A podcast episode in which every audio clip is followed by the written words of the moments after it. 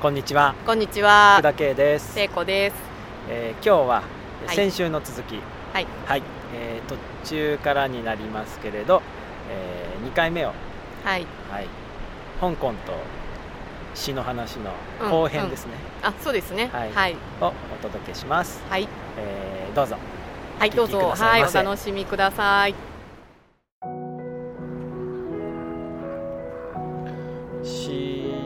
そうそうなんですよ。その前回詩の話をうん。しようかなうんみたいな、詩の話がねしたくなっちゃったんですよ、詩が好きらしいんですよどう詩を作りませんけど。うん。でもあ作らない作らないと思ってたんだけど、そうでもねつついこの間かな、あの別に僕小説を書くつもりはないんだけど、うん。小小説を書きあぐねている人のためのうん。なんとかっていう本をうん。読んだんですよ。ん。保坂なんとかさんっていう人。すいませんなんとかなんとかで全然わかんなくて。でそのその本はね、うん。あのあ後書きだったかな,、うん。かなんかでこの本は完結してないと。うん。でそれはなぜならば、この本は、うん。えー、と小説を書き上げてる人が小説を書いた時に完成する本だからだって書いてあった、うんうんうんでもでももうちょっと補足させて文庫版の補足かなんかで、うん小説って言ったけど、うん。小説っていうのは、うん。あの本に書かれたあの紙に閉じてある文章のことじゃなくてそれは、うん。あの料理とかうん。ダンスとか、ん。あの絵とか、うん。あのそういうそういうものも全部小説なんだからねみたいなことを書いてあって、あの仕上げねてる人、うん。一歩踏み出せないでいる人が一歩踏み出してうん。それ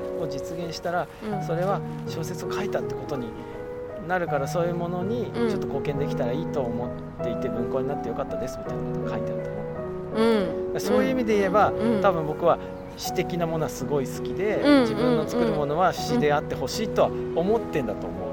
ああなんかあの刺繍みたいな感じで本の形に閉じられた言葉が並んでるあの文学的な詩のことだけじゃなくて詩というものは。そうそうそう。うんその詩と詩的であるっていうことは多分ちょっと違うんだと思う、うんうんうんで詩っていうとやっぱり文字でさ作られた、作この組み立てられたものなんだけど、同じようなものを違う小麦粉とかを使ってうん。組み立てると、うん。多分それはなんかお菓子とかになるんじゃないかみたいなね、で詩的でない小麦粉で作られた食べ物とかも多分あるんだと思うんだよあとかだから同じ言葉を使っててもうん。詩にな詩じゃないねっていう文章とかもあると思うんです、そういう意味であ詩的なものっていうのに多分なんか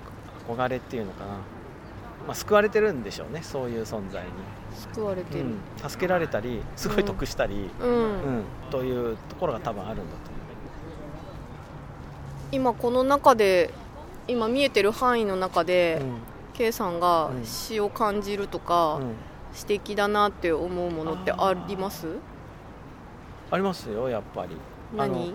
うん。明治神宮の好きなところは、うん。まあ、人工の場所だってことなんですよ。うんうんで荒れ地みたいなその大名屋敷だった頃があり、うん。それから荒れ地みたいになり、うん。それから今度はその明治天皇がね、うん。亡くなっちゃったから、うん。そういう場所作ろうよって思って、うんで今度はで明治天皇当時は神様だからさ、うん。じゃあ神様が葬られてるとこだったら神神社でしょみたいな感じになって 神社ってことになってうんうん。神社には境内みたいな場所があって、うんうんうん。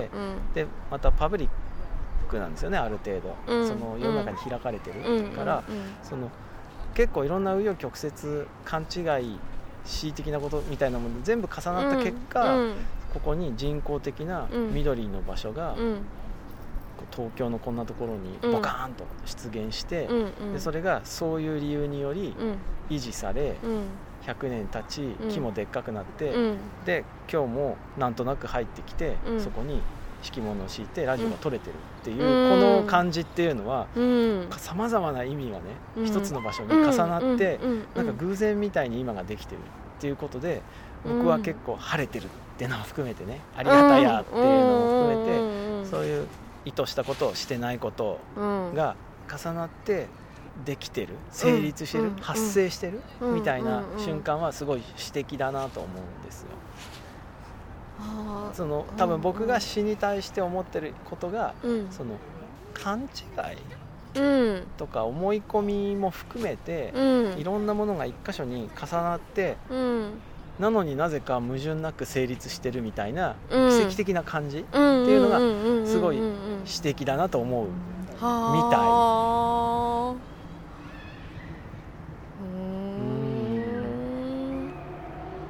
表情は明るいですけど ちょっとえ聖子さんの、私。うん今困った顔ではないよね。あああいやなんかえー、それはなんかななんと言ったらいいのか美って感じだよね。美って感じ？美しい。うん。うん。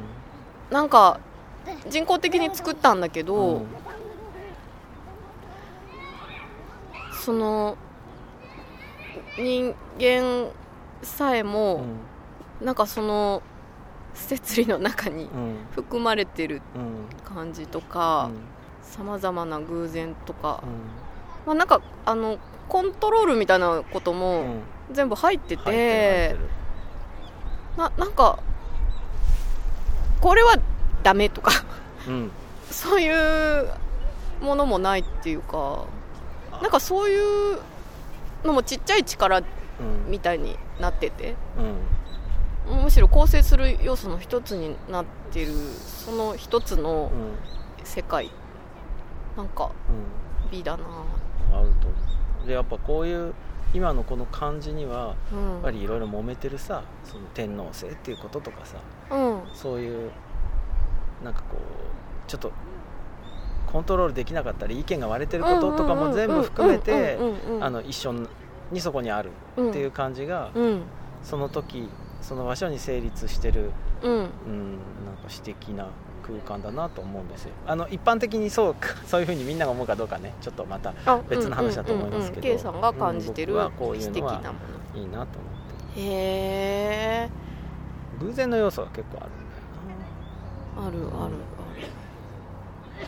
そっか。そう考えると、まあ、ここはなんかちょっと規模的に大きいんだけど、うん。なんか小さなオブジェクトにもうん、あるある、あるよね、うん。小さな出来事とかね。あそうね。詩的だなと思うような、うん、うん、最近なんかありました？最近？素敵な出来事。詩的な出来事じゃないんだけど、うん。そうそう。これ小学生漢字っていううん。ソフトウェアなのね。うん。よくあるえ漢字練習ソフトですよ。うん。で音がねうん。鳴るんだけど、うん。で例えばこう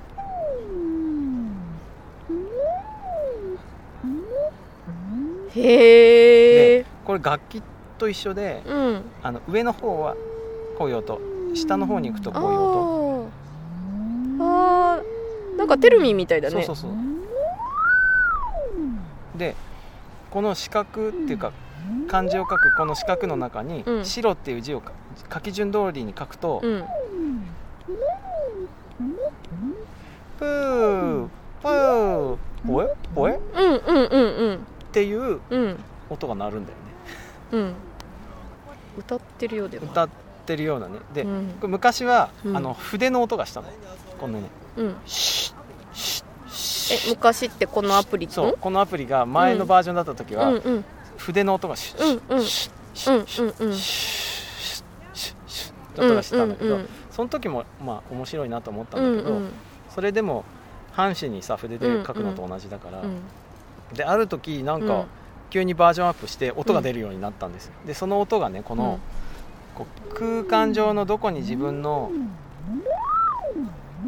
いるかっていうことが、だこれ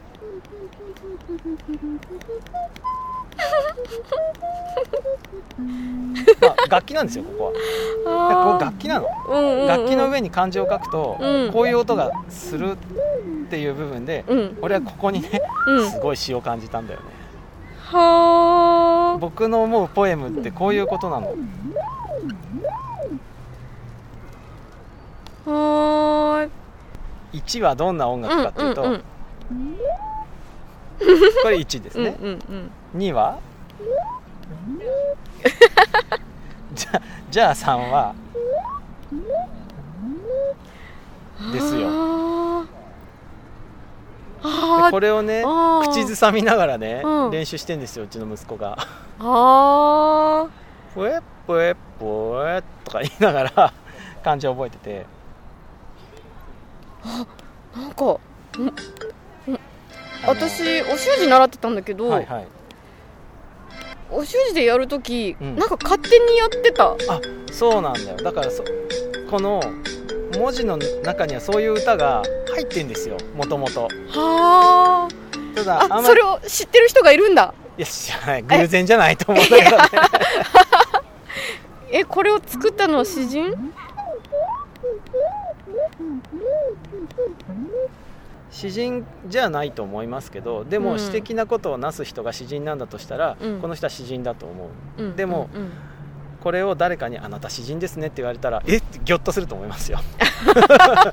う んそんなつもりじゃないうんみたいねこういうもののなうん。子供を飽きさせないようにとか、あなんかいろいろ考えた結果あとあなんか手応えがないとこういうものってあうんうんすぐ気持ちが離れちゃうので、うんうんこうもう1対1で必ずインインタラクションっていうんだけど、うん。専門的には、うん。こういう必ず反応するっていうのはすごく大事なんですよ。例えば駅の切符買う時に、うんうん。こう120っていうところをうん。押しても、うん。押した感じが全然しないと押されてんのかなみたいなあちょっと思うじゃないですか、うんうんうん。そういうその相互作用みたいなのがないと起きてることが確認できないっていうところがあって、うん。それすごく大事なことなんだけど、うん。だからそういうことをねここにうん。入れようと思ってうん。昔は筆のシュッシュって音を入れたんだと思います。だけどそこを超えてうん。楽器みたいにした方が面白いんじゃないかうん。その方がみんなにとっていいことが起きるんじゃないかって思ったっていうところは結構ポエムだなって僕は思ったの。ああこれが、えー今月の詩には見えないけど詩的なもの。コーナー化するんですね。今月の。はい。そうです。はい。そうですはい。来月も来月もあるんですね。はいはい。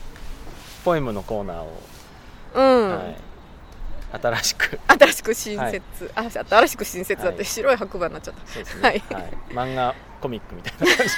ではした。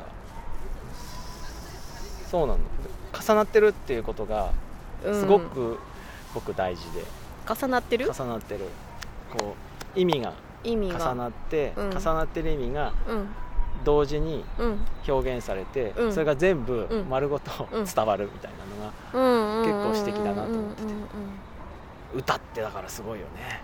すごい。ポップソングってだからすげえなと思って。あー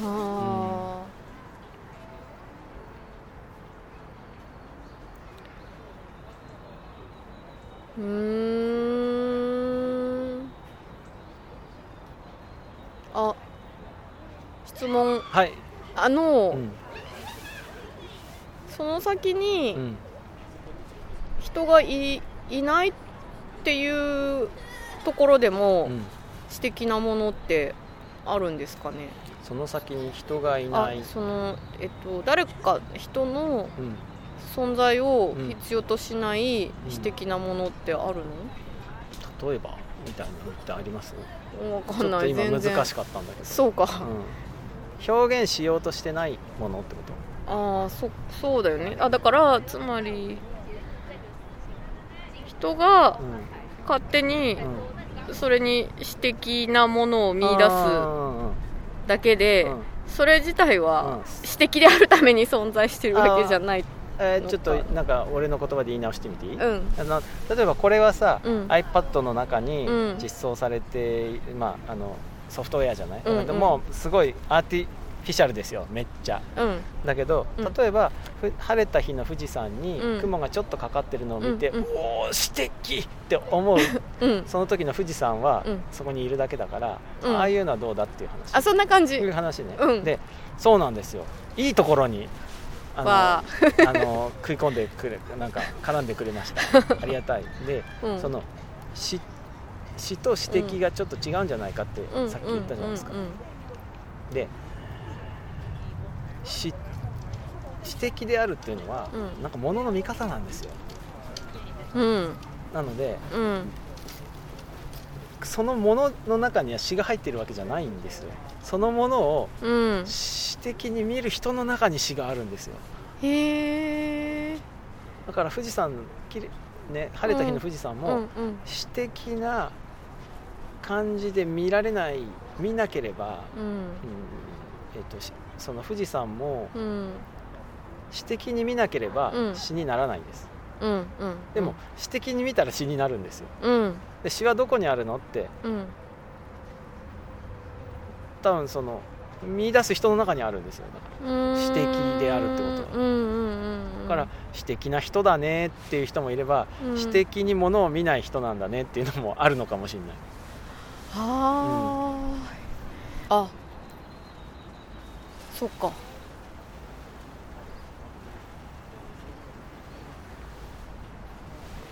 はい。あとなんか美の話がちょっと出たじゃないですか。美の話。美の話それ美だね。あとか。うんうんその美醜の話っていうのは時代によって移ろったりすうんるじゃない、うんうんうん。あれもそういうことなんじゃないかなと思って。うん。その見えてるものを解釈する方法が違うので、うん。ある時にはものすごく整合性を持った、うん。もうそうだよねってこうだよって思える時にはそれが美しくなるんだけど、うん。どうにもそれがそのようには見えなくなると物自体は変わらないのにうん。美しく感じられなくなるうん時っていうのがあったり、まあ、時代を超えていつでもうん。同じようなうん。感情をこう思うようなものもあったり、うん。もちろん文化によって違うから国によって全然違うとか、うん。うん。うん。うん。なんかほらあるじゃん。首首長族の人たちとあかね。ー。うん。うん。うん。そういうあの人たちにとってそれが一番美しいけど、うん。周りから見ると首が長いように見える、うん。うん。うん。うん。そういうのもある。自分たちにもきっとあるんだし、うん。うん。うん。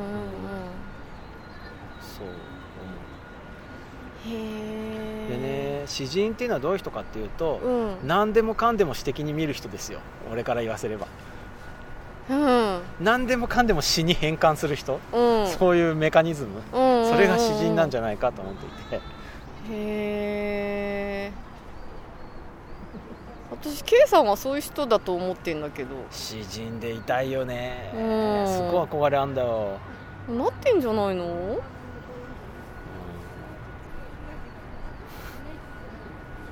じゃあ詩人って言ってくか。う今後、ん詩人です、はいね職業。職業詩詩人。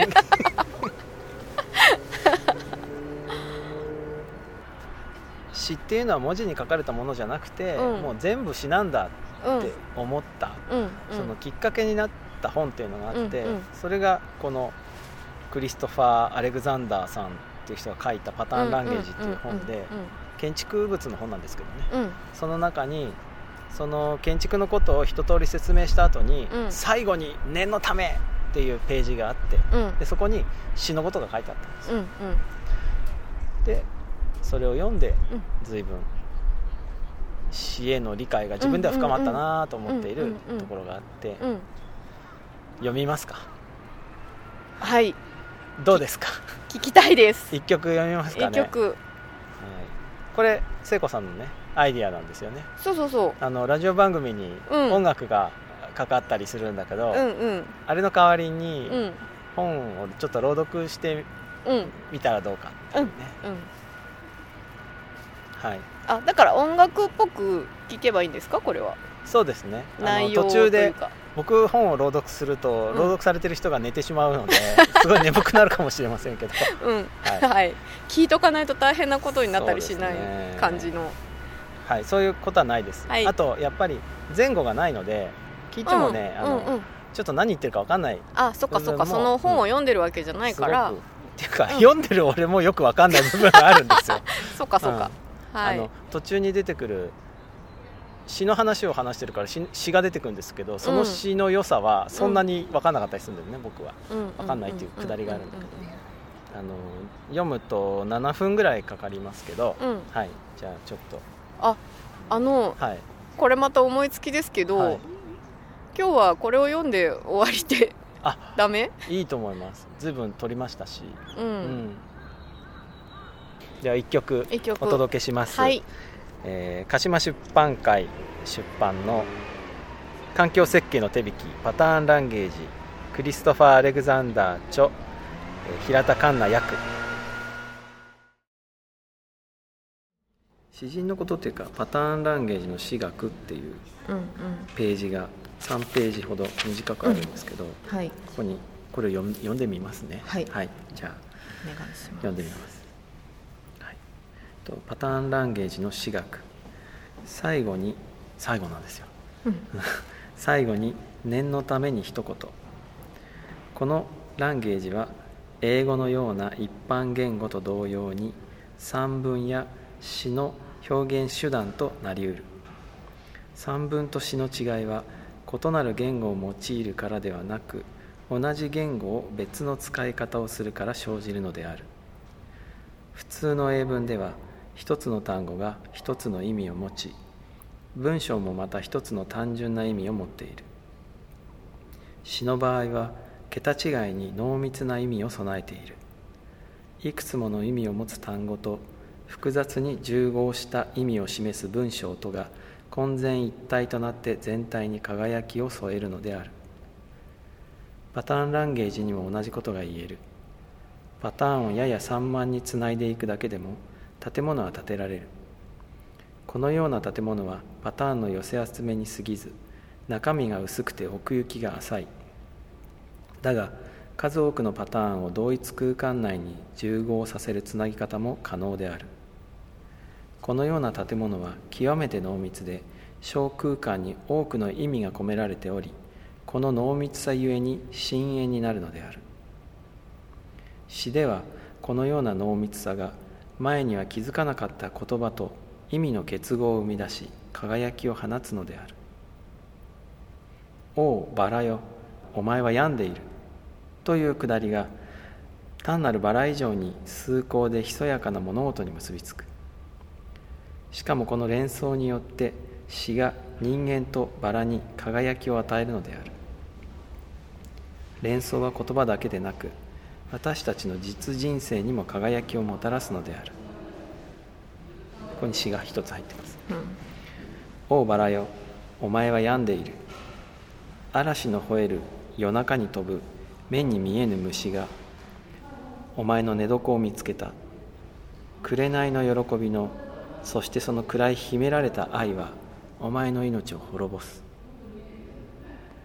ウィリアム・ブレイク、うん、全く同じことが建物にも当てはまる。例えば入浴室144番と泳げる水71番の2つのパターンを考えるとよい。前者は住宅の一部を定義するパターンでありのんびり楽しみながら場合によっては仲間と入浴したり手足を伸ばしてくつろぐ場所である。後者は近隣のパターンでありじっと見入ったり場合によっては泳いだりする水があり子供がボート遊びで水を跳ね返したりする場所でありしかも私たちの意識下の水への大いなる憧れを満たしてくれる場所でもある。今ここで個々の入浴室が共有の池や湖やプールにそれとなく接続している建物群を作ると仮定しよう。そこでは入浴室と共有地が合体し個人または家族的な入浴と公共プールの水浴びとの明確な区別がなくなる。このような場所では2つのパターンが同一空間を占め同一視される。小空間に2つのパターンが圧縮されており2つを単に隣接させた空間より深淵である。この圧縮が双方のパターンに輝きを与えその意味を明らかにし内なる欲求とのつながりをより理解するにつれ私たちの生活に生活にも輝きをもたらすのである。だがこのような圧縮は私的で深淵であるというだけではない。私的で風変わりな語り口どころかある程度は全ての英語文に共通する言い回しとも言える。私たちの口にする一言一言にそれから連想されるひそやかな意味がありある程度の圧縮があると言える。フレッドちょっとバターを取ってという一言にさえ圧縮があり前の言葉に関連する願意が存在するのである。私たちが友人や家族と話す場合も言語の持つ単語間の脈絡がもたらす圧縮を利用している。言葉の脈絡をより多く感じ取れれば普通に話していてもより豊かで繊細な意味を言葉に持たせることができる。また同じことが建物についても当てはまる。単一空間に多くのパターンを圧縮するのは決して芸術品のような特殊な建物のためだけの私的で風変わりな手法ではない。それは空間の節約のためのごく当たり前の手法である。ワンルームの質素な小屋に住宅用の全てのパターンを何らかの形で重ねて組み込むことは十分に可能である。パターンを一つ一つ並べておく必要はない。必要な全てのパターンをできる限り圧縮して組み込む方が良い建物や部屋や庭ができる。建物はさらに経済的に空間はさらに濃密になるであろう。したがってパターンランゲージの使い方を習得したらできるだけ小空間にできるだけ多くのパターンを圧縮することに目を向けることが寛容である。このパターンの圧縮プロセスこそ必要なパターンを組み込みかつ経済的な建物を作る道だと考えてよい。しかもこれがパターンランゲージという言語を用いて建物という詩を作る唯一の方法なのである。おしまいです。はい。僕はこの3ページの文章から、うん。詩がなぜ世界にあるのかっていうことをうん。学んだんですよ。うん。で詩っていうのは、うん。いい感じがする慰みもんみたいなもんじゃなくて、うん。なんかこう有限の我々がうん。生きていくためのうん。あの非常にこう根源的なうん。ものの捉え方とか見方とかうん。なんだなっていうことをなんか知った気がしたんだよね。うん。うん。